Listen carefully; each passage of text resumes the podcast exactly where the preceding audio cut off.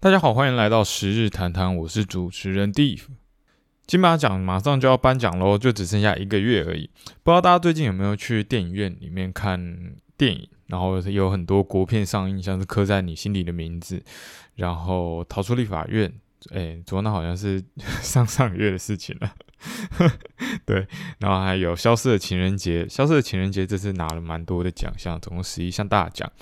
然后还有昨天我去看了无声，无声在 PTT 上面有人说像是台版的熔炉，虽然我没有看过熔炉啦，但是我觉得看完的感觉真的是非常非常沉重。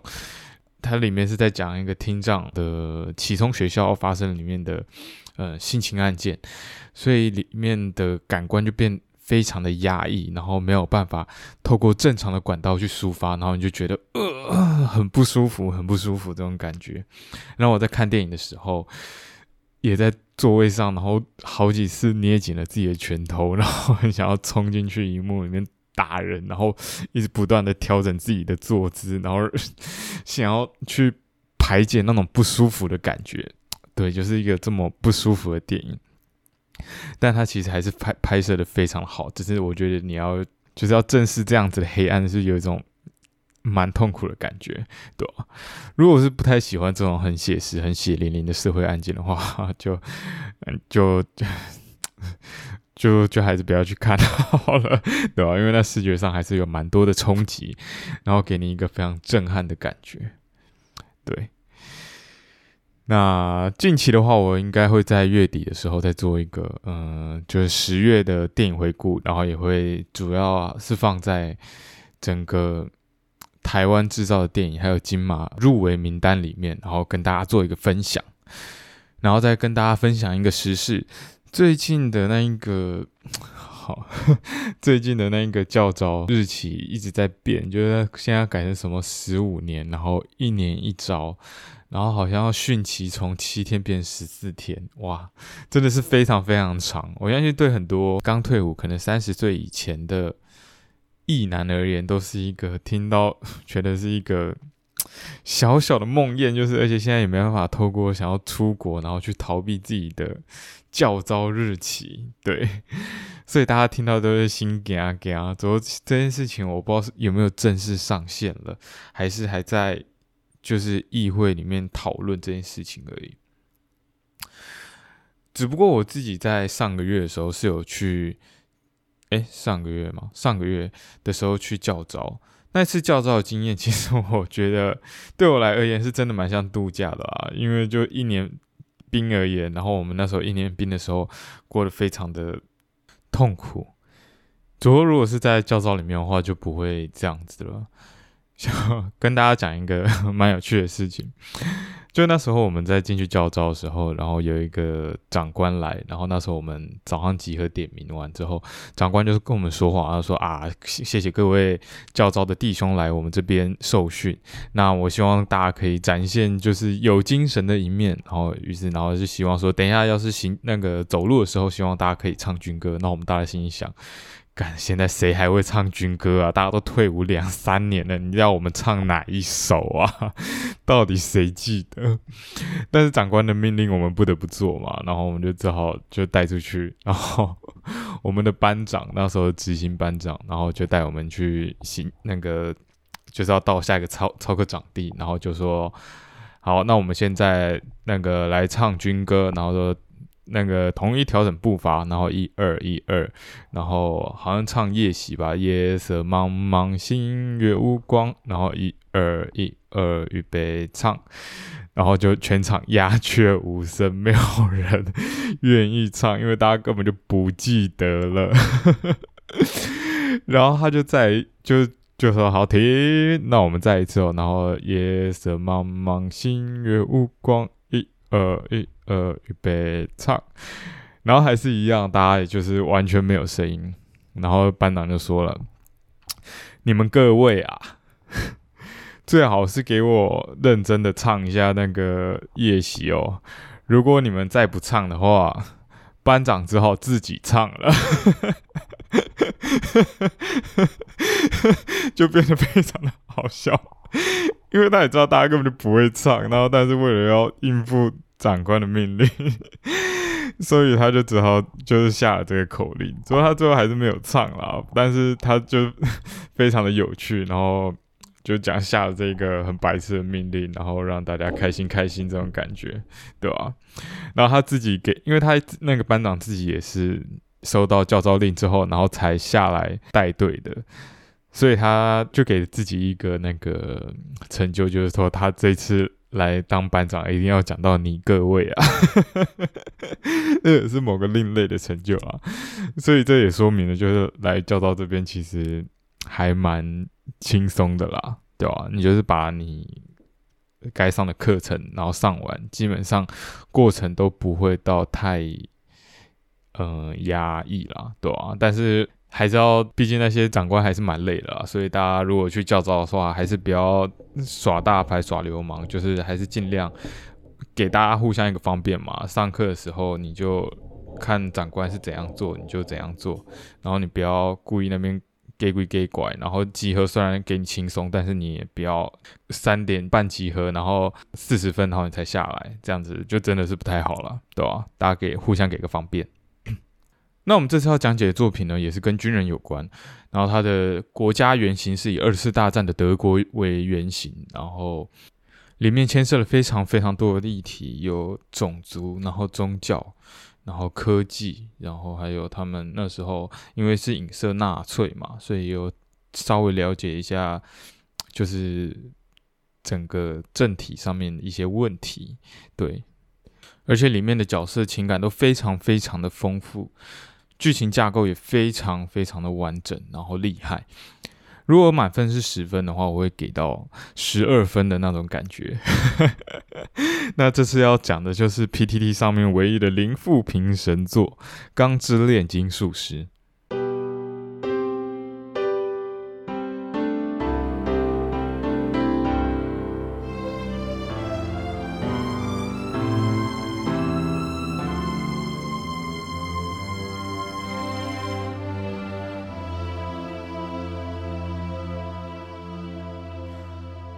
那我们今天要讲的故事呢，是《钢之炼金术师》。那《钢之炼金术师》主要的故事内容就是在讲述爱德华·艾利克兄弟因为小时候进行竞技的人体炼成，然后失去了身体，然后他们就是要透过不断的旅行，然后去试图找回自己身体的方法。但是在旅途的后期，他们发现这整个国家其实是被人造人给控制住的，所以他们要去试图打败人造人。就整个故事架构大概是这个样子。那这里面其实牵涉到议题非常非常非常的多，像是种族、宗教，然后还有国家政体，然后还有科技，然后还有道德的困境这些问题。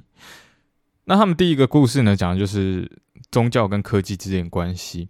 像就他们来到的地方是里欧尔嘛，然后里欧尔那边有一个宗当地的宗教叫做雷托教，那雷托教就非常教主非常厉害，他就是会把喷泉里面的水变成的红酒，然后把死人复活，然后然后还可以让什么石石像运动，然后什么鬼的，反正你想得到的，他基本上都做得到啊，就跟一个 我有点像是魔术师的感觉，但是因为里欧尔那时候刚内乱，然后所以。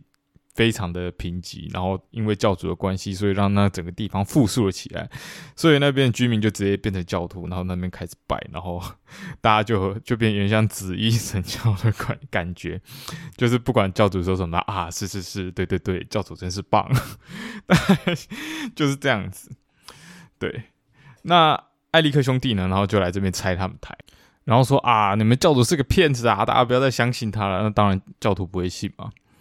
然后他们就开始，就是经过用一些计谋，然后揭发了教主的阴谋。那他会选择这样的一个故事来当做整篇的开头的话，我觉得有是有他一个蛮重要的存在。第一，当然是要介绍爱德华他们兄弟之间的背景嘛。透过里面一个角色叫做罗塞，然后想要复活自己的男朋友，然后跟艾利克兄弟做一个对应，因为艾利克兄弟想要复活自己妈妈嘛。然后他们里面就谈到一个对话，就是。炼金术师的本质是科学家。那科学家呢，其实就是探究真理的人。虽然他们不信上帝，但是他们其实是离上帝最接近的人。那这也拉出了这整个钢链的，我觉得最重要的一个议题，就是科技跟呃伦理道德之间的关系了。像是他们在第二集，也就是大哥哥 那边，也就是大家的童年阴影，大哥哥就非常的明确的阐述了这件事情，就是在文明不断进步的过程中，势必会做出一些跨越呃我们道德本分该做的事情。我觉得这样讲可能还有点抽象，就是大家不知道可能有哪些事件。我觉得举一个比较明确的例子，就像是原子弹，就是那时候他们知道理论上是可以利用核分裂，然后去制造一个高杀伤力武器，但是不知道实际上到底是怎样。但他们就是想知道，所以去制造了。然后最后美国就在他们他们的呃某个实验场所，然后引爆了。然后原本以为会燃烧整个大气的，但是幸好没有。但他们明明知道有可能会有这样的后果，他们还是去试了，这就是犯贱嘛，对不对？第二个比较明显的例子就是，像是天能，天能里面不是就是有一个演算机嘛？就是那时候的科学家发现了逆转熵，然后想说啊，这逆转熵还可以用在哪里了？然后干该不会可以逆转整个宇宙的熵吧？但是。不知道会发生什么事情，但是我就是想制造，于是他就制造出来，然后制造出来干 这东西我没办法收拾，然后就只好把它丢到过去里面，然后试图把它就是拆成九块，然后隐藏在世界各地。那里面的修塔克也是一样，就是被论文期限压着跑，然后不得已就只好拿自己的女儿跟宠物来进行合成，然后制造出奇美拉。然后搞到现在都大家都有童年阴影，真的是非常的糟糕。那这边插一个题外话，就是我们来谈一下那个大哥哥这个名音好了。其实我觉得这真的是超级有趣的，虽然很地狱，但是真的非常的好笑。每次都可以在像是万圣节的时候，然后就会有人帮自己的狗 cos，然后就有一个白色的可能米格鲁，然后他就会在头上帮他戴一个长长的假发，然后。然后就是有点像是那个他们合成出来的合成兽这样子，不然就是在某些什么有关合成的，只要提到合成这两个字，然后就会出现妮娜跟亚历山大，然后进行那个七龙珠里面的合成姿势，然后就会蹦出大哥哥，然后就觉得干超级智障，但是又很地狱，很好笑。然后另外再提一个。八卦好了，就之前神魔之塔有跟钢之炼金术师有合作一个活那个合作活动啦，然后就出了很多钢之炼金术师的卡片，对，然后里面就有一个炼金素材，然后他们一开始官方试出的就是大哥哥，就是妮娜跟亚历山大，然后这件事情就被很多。网友踏伐，然后之后这件事情就官方就说啊，因为有很多呃粉丝反映说这样是在消费 亚历山大跟妮娜，然后就很不好，然后于是官方就做出了退让，然后就把呃亚历山大跟妮娜这张卡练技素材给拿掉。然后，当然还是有一些人反映说啊，这这不就是小事吗？怎么大家都能玻璃心？所以我觉得这是也是就只是一个好玩而已啦，就是大家也不用太认真放在心上。说不定官方本来就是想要把这个东西拿掉，但是我觉得这件事情非常有趣，就是证明说大格格事件还是在我们的心里造成一个非常大的阴影。而且前阵子巴哈又上了那个零三版的。钢之炼金术师，然后零三版当然就是比较灰暗一点。然后如果有兴趣的话，大家可以再回去回顾一下，回顾一下我们自己的童年阴影。我觉得还是算是非常的有趣吧。这样是不是有点暗 算了，不管。对，那再拉回来，前面有讲到就是科技跟宗教之间的关系。那我想用另一个角度，然后去讲。就是科技跟宗教，其实科技跟宗教两个都是一个信仰嘛，就宗教是一个宗教信仰，那科技其实也是一个信仰，就是我们相信的是，嗯，物理定律这种感觉。那随着我们的时时代进展，然后我们开始信仰的东西，另一个东西就是数据。相信大家有在研究所或者是在公司待过，一定都会有要跟老板然后或者是教授报告的经验。那我们在跟老板跟教授报告的时候，里面就会要拿出很多的资料嘛。如果你只有一个资料的话，那老板跟教授可能就指你，哎，这是不是偶然而已？是不是只有可能这只有一次的事件？那你下次做出来的数据是一样的吗？所以我们要提供非常非常多的资料，然后给老板还有教，就是我们上司看，告诉他们这件事情是货真价实存在的。那这就是我们现在的数据信仰。那我们就现顺着这个数据信仰，我们往下发展。就当我们这个数据量越来越大，也就是大数据的时候，然后这资讯量已经多到爆炸，我们没有。完全没有办法去处理这样东西的时候，我们就会需要仰赖 AI 嘛，对不对？于是我们开始仰赖 AI，然后去帮我们处理这么庞大的数据量，然后让他们进行统计跟计算，然后结果验得出一个结果，然后告诉我们这个结果，我们再去判断该怎么做。那如果我这边想提出的是一个疑问：假设假设以后的 AI。能力非常非常强，它可以把你的所有的数据，然后呃运算出来，然后告诉你一个最佳的解答。那你到底是要用还是不要用，对不对？像有些如果比较多疑的人，他可能就说啊，我不要用，因为现在有很多科幻作品都在讲说啊，AI 控制人类啊，就是他们试图想要征服整个世界，或者是他们透过大数据，然后算到人类的未来是不是没有未来的，给他们搞，迟早会把地球搞爆，所以他们决定自己接手。那如果是这样的话，你有可能。就是在如果你不听 AI 的话，那你可能就会要自己去处理这么庞大的资料。但是你面对同样有那么庞大的资料，但是有办法去整理，然后相信 AI 的人，其实你在最后的判断上当然会输给他嘛，对不对？好，那有些人可能就保持一半相信一半怀疑的态度。好，那我就先相信你，然后但是我一直就是把自己决定权都留在自己身上。于是他就让那个 AI 就一直去跑，然后试了一次啊成功，试了两次成功，试了三次成功，然后试了一百次还是成功。那假设今天他第一百零一次，然后 AI 开始有自己的意识，然后想要告诉你 就是该怎么做，然后其实比较有利 AI，而是不是有利于人类的话，那你是信还是不信？那这时候你一定会产生就是矛盾嘛？所以我们到底该怎么办？我们有可能办法不相信 AI 吗？其实我觉得。这件事情真的很难啦，就是除非你有办法升级人自己本身的软件，也就是我们人脑，然后有办法提升自己的运算能力，然后去阅读这么大量资料，然后在短时间内统整出一个比较好的结果。不然的话，你迟早一定是会被 AI 淘汰了。那这样的话继续讲下去，那大家不就觉得，哎，所以我们在创造的 AI 就是神吗？没错，我们在创造 AI 其实就是神，只是古代以前的神呢是求神问卜嘛，然后我们是相信是大自然里面充满着这些几率的偶然。那等一下，这现在我们要创造的神就是 AI，它有大数据，然后给我们一个更精准答案。以前我们求神拜佛不一定会有答案，但是我们现在求神拜 AI 肯定是会有答案的。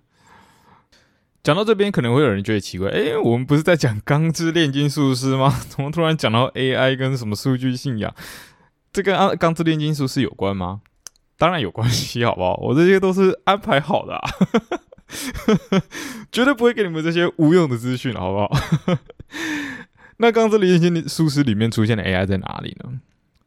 其实就是我们最后的大 BOSS—— 烧瓶中的小人，人造人。没错，就是他。他一开始呢，就是被霍恩海姆，然后呃的师傅嘛，哎，还算是雇主吧。然后他制造出来的一个人造人嘛。然后他跟霍恩海姆就相处在一起，然后给霍恩海姆这个名字。那当然，一开始霍恩海姆也是给他对他有产生了很多的怀疑，然后不知道他是一个怎样的生物，然后觉得他有点奇怪，然后很可怕。但是随着时间的相处，然后他给了混海姆许多的知知识，然后给予他一些正确的选项，然后让他的生活变得更越来越好，然后甚至可以娶妻生子之类的。对。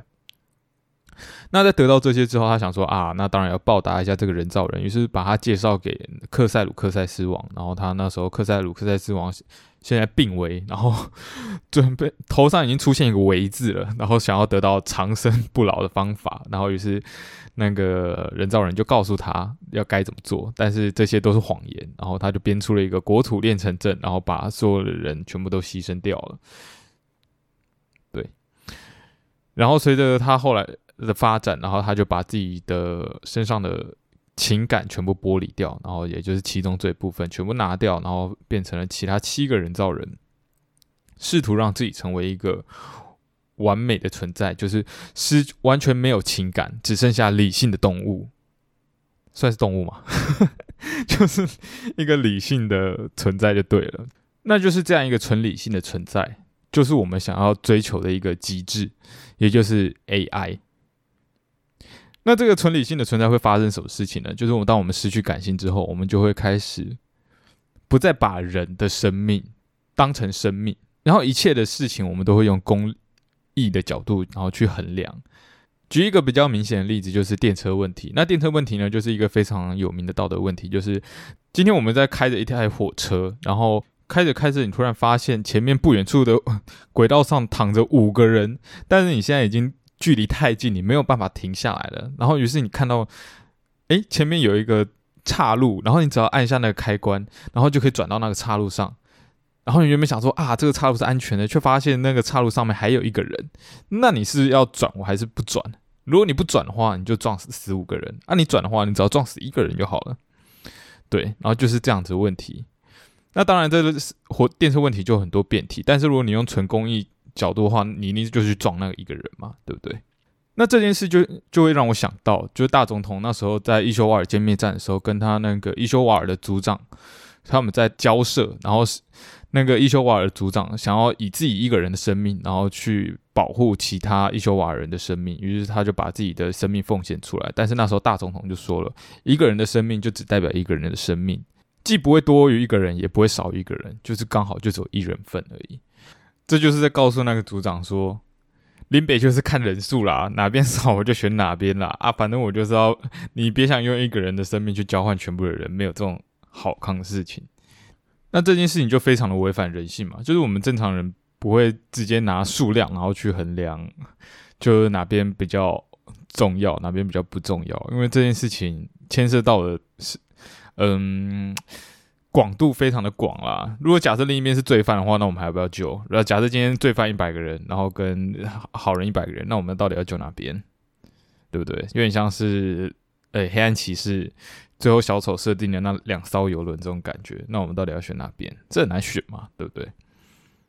那我们就说，所以我们会觉得说，嗯，AI 是不重要的嘛？那当然也不可能嘛，毕竟。在《钢之炼金术士》里面就已经表明了，就是他们还帮助了整个亚美斯特利斯建起了他们的国度，然后是帮助人民得到非常富裕的生活，对不对？所以我们就要想的可能是这之间的平衡要怎么抓吧，对吧？但这就 我们现在还遇不到了，所以这种事情以后再想。我现在也没有一个答案嘛，对不对？不然的话，就可能就是要靠。升级我们自己，就是身为人的，不管是硬体还是软体。如果是软体的话，可能就像我们之前讲的，就是把嗯某个晶片或者是什么东西，然后直接插进你的大脑，然后就哇，瞬间全部的知识，然后都跑到你的脑袋里面，然后你也不用学习了，然后你就可以产生非常大的呃知识量。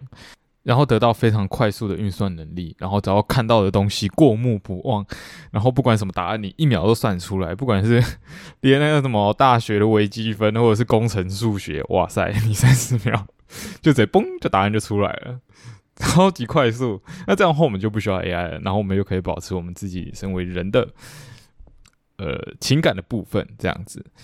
再不然的话，就是另一个答案，就是我们如果没办法克服呃软件上面的差异，那我们就克服硬体上面的差异好了。我们用时间来换取空间，就是我们把自己的身体，然后变成机器人之类的，然后就是把我们的意识，然后移植到机器人身上。这样的话，我们就可以有无限的时间，就是我们没有寿命的限制，然后可以用无限的时间去累积我们的知识，然后还有增加我们自己的判断跟运算能力。对不对？那我相信讲到这边，一定会有人就产生一些连接。诶，你是不是在讲？没错，就是就是在讲阿尔的情况。就是当爱德华把弟弟的灵魂附着在铠甲上面，就是在完成这件事情。我相信其他的动漫作品可能也会有这这样的事情啦。但是我会特别拿钢炼出来讲，是因为钢炼本身就是一个在讲述科技的作品，所以我觉得他在做这件事情的时候，还是有。比较大的呃目的性在吧，所以我会觉得他在做这件事情的时候是蛮有趣的，是可以值得拿出来讲。如果是其他作品拿这件事情出来讲，会觉得有一种穿凿附会的感感觉。但是钢炼的话，我就觉得还好。那我们现在就来讲一下，就是阿尔这个身体的问题，在里面有很多部分也都在讨论说阿尔的灵魂，然后负责在铠甲上面的问题衍生出来的各种疑问，像是堕碎者巴利那时候在第五研究所就问他说：“哎，你怎么知道你的灵魂是你的灵魂？怎么不是被创造出来的灵魂？对不对？”这有点像是在说，你怎么知道你的灵魂是附着在这个肉体上面的，而不是你别人用你灵魂的数据资料，然后创造一个他们想要的灵魂，然后附着在一个机器人上面。那这件事情就非常的有趣啦。假设我们今天有办法透过大数据，然后去复制一个人的灵魂，那我们有办法透过大数据，然后去改造一个人的灵魂呢？就将我们自己可能比较不喜欢的个性，然后进行改造，然后把某个人的灵魂，然后删原本的灵魂删掉，然后我们复制出来进行改造之后，然后再把它灌回去，然后诶，他还有保持原来的记忆，但是他的个性已经产生了某种程度上面的变化。这有点像是在做，嗯，基因筛选的感觉啦。只是我们现在改就只有灵魂而已，而且这个灵魂是可以透过后期加工再进行改动的，甚至我们可以直接创造出一个我们想要的灵魂，或者是直接虚拟一个我们想要的伴侣。像是如果我想要一个可能比较古灵精怪的女朋友，然后有人可能想要一个百依百顺的男朋友，然后体贴温柔大方这样子，对不对？那我们是不是就可以？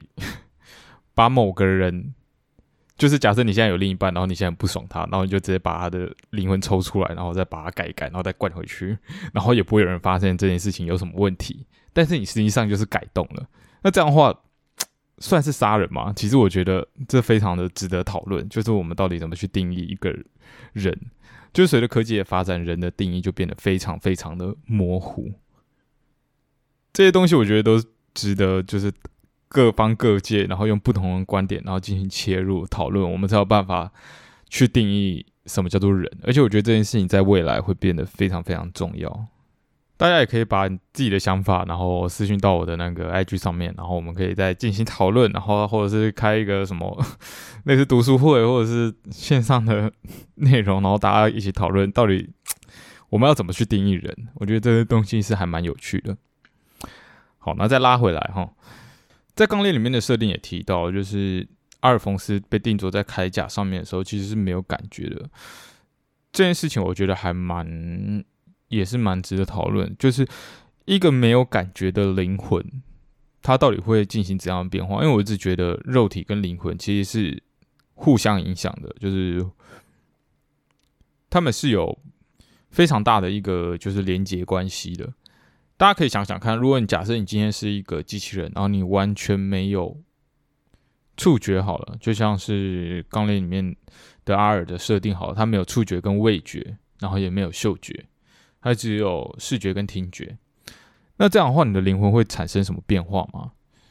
有人觉得啊，里面的阿尔不是都没什么改变吗？那应该是还好吧。但是现实我觉得不会是这样子的，我们还是非常仰赖我们自己能感觉到的五感，然后再对。周遭进行判断，就假设我们今天失去了呃触觉，那就等于我们失去了痛觉嘛。然后我们不既不会冷也不会热，然后我们就没办法去帮助别人，然后也没办法去体会别人的痛苦。然后我们只会看到别人啊好痛好痛，但是不知道到底有多痛，然后 就很容易会去做出一些伤害别人的感觉，但是我们没有办法共感。那这件事情是非常可怕的。就是当我们若把自己的灵魂附着在机器人上面的话，其实我们也是在。改变自己对周遭环境的一个评判标准，对吧？除非这个机器人能够完全的复制我们人类身上的所有的机能，这样的话，我们才有可能去理解呃人真正的真实感受嘛。不然的话，你一定会，如果你在感知上造成落差的话，你一定就会有不一样的感觉，就是不一样的体验。然后这些不一样的体验就会变成你的经验，然后对你的。以后的人格会产生非常大的影响。怎么说呢？像是假设你今天有一个非常灵敏的味觉，那你是不是就会想要去追求美食，然后就变成一个美食评论家。然后你当你吃到好吃的东西，你会开心；你不好吃的东西，你就觉得干了一星评价，对不对？然后你就会可能去参加什么米其林的那个委员的甄选啊，或者什么之类的，对吧？所以这些感官对我们来说是非常非常的重要的。那这些感官上面差异，也会对我们的人格还有兴趣产生非常大的影响。当然不止这样啦，如果你变成机器人的话，呃，有可能不是被剥夺，而是被征服了，就是你的能力变得很强。假设你有一个超强的视觉，然后可以分辨各种颜色的分布，然后甚至可以看到更广的呃色域范围，就是可能看到紫外线，然后看到红外线，这样的话。你在创作的艺术品是不是会有更大的不同？然后，如果你听到的音域范围更广，然后听到更多的低音，然后更更高的高音，这样的话，你是不是能够做出更不一样的音乐？然后，甚至创造出一个全新的曲风？那当然了，如果你要征服这些东西，势必要付出相同的代价，因为你得到资讯量越多，就等于说你要处理的数据也就越大，然后这些有可能是会变成噪音啊，甚至是。很烦人的东西，然后但是你没有办法阻绝，对吧？那就有点麻烦。但是如果可以改造身体的话，我最想要的大概就是一对翅膀吧，不是和瑞布啊，我想要是真的翅膀。这样的话就可以在天空翱翔，然后可以飞到任何自己想要去的地方，而且又不用塞车，多爽啊！只要怕就是鸟撞上你，然后不小心戳瞎你的眼睛就好了。然后不然就是台湾风很强，有点怕台风。除此之外的话，我觉得可以在天空翱翔真的是一个人类非常大一个梦想。我最想要的就是像一朵云一样，就是四处飘扬，然后无忧无虑的感觉，我就觉得非常舒服，很赞。所以如果可以改造的话，我最想要大概就是一对翅膀。那如果是痴汉的话，可能就想要一个可以透视的眼睛吧。我不知道，这不是我，这不是我。我先讲啊，这不是我，我没有想要那种东西。我想要就走翅膀而已。对，那大家也可以想一下，如果可以改造自己的身体的话，到底想要怎样的一个能力呢？那以上这两点呢，就是我最想要跟大家讨论，就是有关科幻的部分。那当然了，在钢链里面还是有包含其他很多的科幻题材的议题在里面，像是机械铠的部分，然后还有呃有一个桥段，就是库拉多尼把爱德华、还有林、还有恩维吞下去之后，然后他们。想办法出去，然后于是爱德华就把自己分解，然后重新构筑，然后把自己再炼成到现实世界。这原是瞬间移动的概念，但是相信如果有在接触科幻题材的人，可能会知道，就是如果把自己重新分解，然后在另一个地方用同样的元素、同样的排列方式重新构筑的话，那你还会是你吗？就是类似这样的呃哲学问题。那当然了，这些科幻的素材当然是可以让整个作品变得更加的丰富，然后更加的有深度，然后还有一些值得讨论的点，然后让话题延续延续下去。但是这当然不是一个故事最重要的，一个故事最重要的还是它里面的故事架构，然后还有它里面的人物情感的部分。那我觉得这才是整个钢链里面最成功的一个地方，就是它有非常。非常完整的故事架构，就整个故事从头到尾，你就觉得它是一个设设计好的东西。你一开始就能感觉到它是一个非常完整的圆。如果是其他的王道作品的话，可能会边写边想，但是我会觉得《钢炼》就是一开始就已经想好我的故事，我的中间，然后我一开始到底要怎么去跑，这整个故事才会让它最饱满、最完整。这种感觉，我觉得非常非常的厉害。尤其是他在每一个人物跟人物的呃相会碰撞，然后还有冲突的部分，都是有设计过的。甚至他每个角色的能力，然后离开，然后还有他们的相遇，都非常非常的有意义。那我这边讲给大家听吼。那首先呢，我先讲一下呃好人的部分好了。我觉得好人的部分。最有印象的大概就是两个人，就是哈伯克跟休斯。我觉得这两个人是最符合 奉呃，应该说等价交换，或者是他在里面讲的给予人类就正确的绝望这件事情。对，那有人会想说哈伯克是怎样？那哈伯克呢？我讲一下哦，就是他一开始不是很想要，他在里面的设定就是一个非常喜想要女朋友的一个角色嘛，但他后来被。那个拉斯多，然后刺穿了脊椎，然后导致下半身瘫痪。那我在这边觉得他其实要讲的不是下半身瘫痪哦，他其实要讲应该就是 就是失去性能力，就他老二硬不起来这种感觉。不过这毕竟是一个呃青少年向动画嘛，你总不可能跟大家讲说，哎，哈伯克性无能哦，这件事情就很白痴啊。就很莫名其妙，所以他用了一个嗯下半身瘫痪的说辞，然后来去涵盖这件事情，对吧？我是我觉得有这样的感觉啦，我是觉得有这样。如果你觉得你说我过度解释，那我也就认了。但是我会觉得有一点点这样子的味道，那大家可以自由选择要不要信这件事情。那第二个呢，就是休斯嘛。那休斯的话，我觉得是里面最。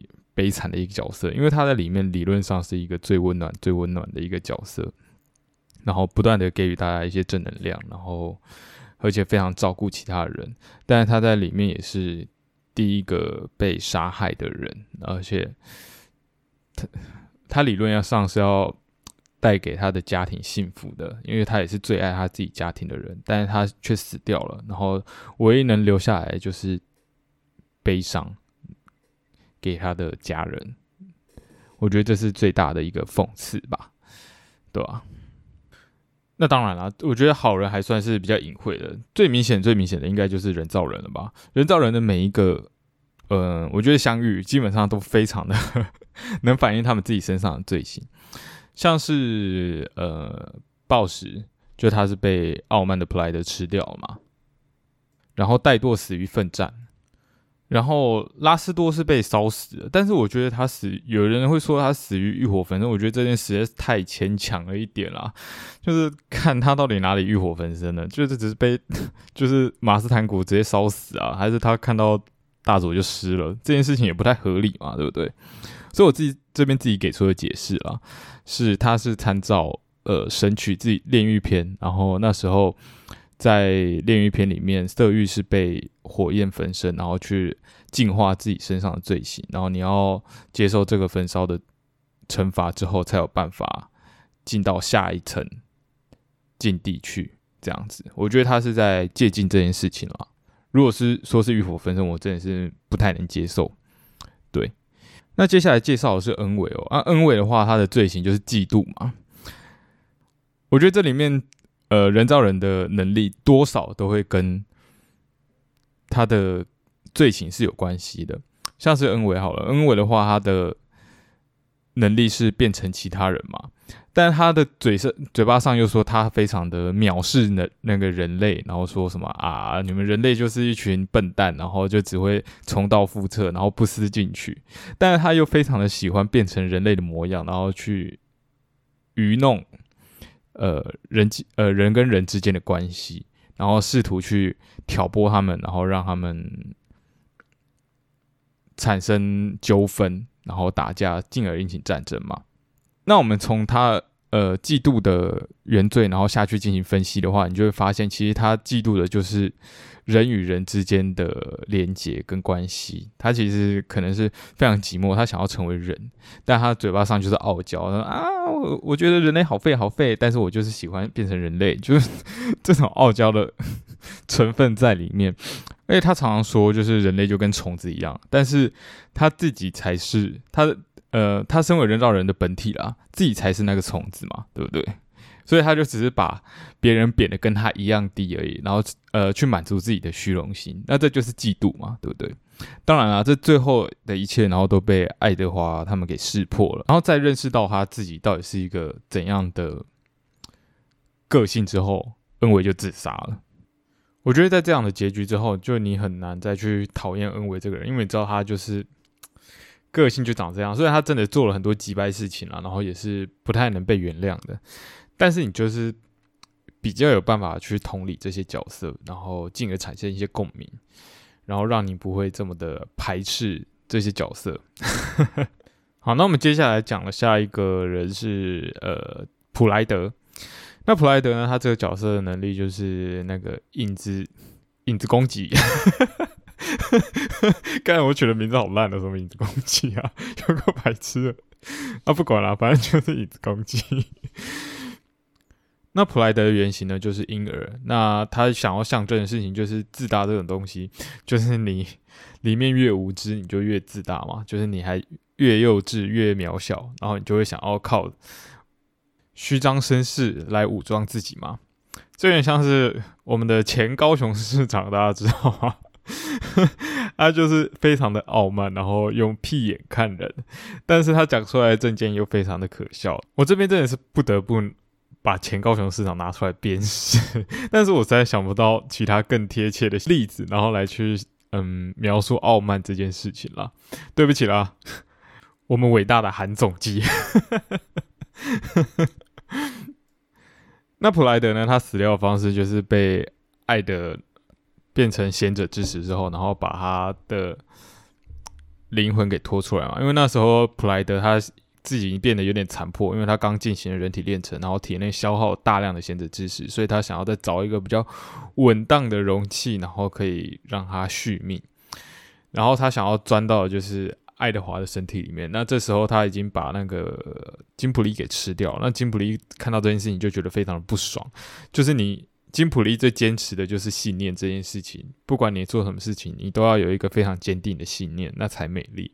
但是你身为一个人造人，然后还是傲慢的代表，然后你居然会想要钻到就是你看不起的人类的身体里面，这件事情就让金普利非常的不爽，然后从中干扰，于是他就在这个空隙里面就被艾德给破坏掉，然后就留下了他原本婴儿的样子。对，那这边的话也非常的符合傲慢他这个个性，对，就是他因为放弃了自己的傲慢，然后所以才死掉。那接下来要讲的两个是我最喜欢的，呃，两个人造人的死法，那就是剩下就是贪婪跟暴怒的金格布拉德雷大总统。对，那我们先讲哈那个贪婪好了。贪婪呢就是古利德嘛，然后他是被跟姚林合并在一起。那这一对呃搭档也是蛮酷的，就是一个是想要成为王的人，一个是想要把天下所有植物都纳为己有的人造人。对，那身为一个王嘛，那当然是要能心胸宽大，接纳百家，所以他就接受了古利德，让他使用这个身体。那我觉得古力德他的死法也是非常非常的感人。对，先来讲他的能力好了。他的能力呢，就是最强之盾，就是全身碳化，然后硬化，然后透过就是碳的结构，让自己的全身比钢铁还要坚硬。那古力德呢？他自己本身就代表是贪婪嘛，对不对？那他的这个最强之盾就象征他想要保护的就是自己的财产，然后还有自己所拥有的一切，然后不止不止要掠夺，然后还要保护他能占有的这些一切东西，包括他的同伴，然后他所有的一切财产这样子。那古力德他最后的死法呢，就是因为要。呃，抢夺他父亲大人，也就是最初的那个人造人的贤者之石，于是他把手插进 人造人的身体里面，然后企图要引出他所有的贤者之石，然后据为己有。但是结果还是被那个人造人抢夺过去，然后后来发现啊，实在是忍不住啦，快要全部被吸过去了。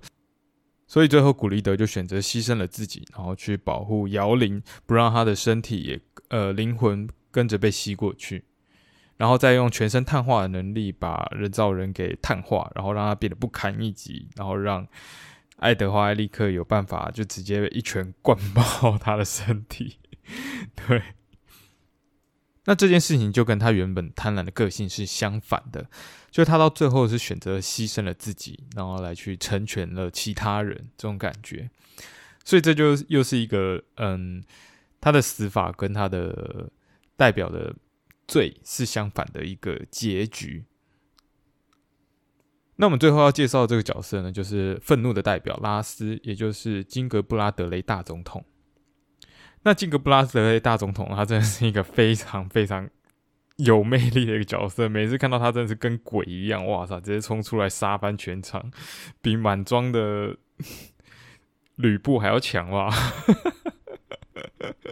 甚至三英战吕布都没什么屁用，三英战吕布只让他瞎了一只眼睛，然后还有腹部受伤而已，然后最后还是干翻了整个主角团，对吧？那金格布达德雷大总统，他的能力就是最强之眼嘛，然后可以看穿所有的一切。那他的死法呢，就是在跟最后斯卡的交战中，然后身亡。我觉得这边真的是有非常非常多的冲突点，然后还有相同的地方，真的是设计的非常非常的好，哦，真的是写的非常非常好。我真的很难形容要怎么去描述那种好的感觉，但是真的非常厉害。那我这边再讲解给大家听。首先呢，呃，金格布拉德雷大总统他本身就代表的是愤怒的原罪嘛，对不对？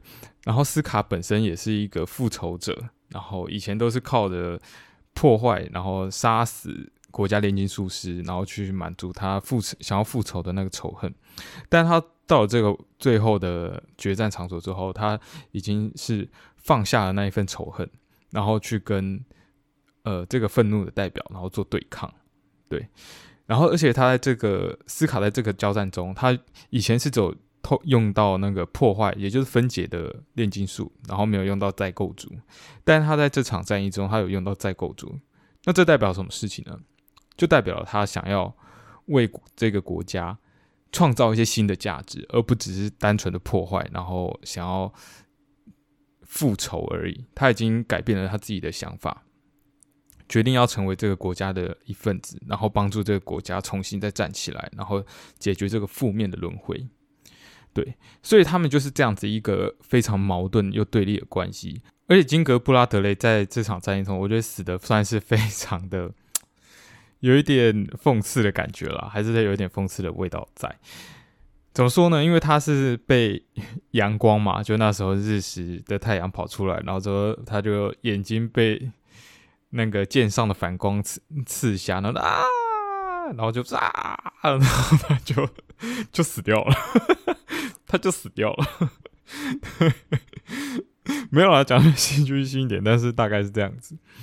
那为什么说这件事情有点讽刺呢？因为金格布拉德里他一生中，然后都是其实是被安排好的，不管是他的官职，然后他以前受的训练。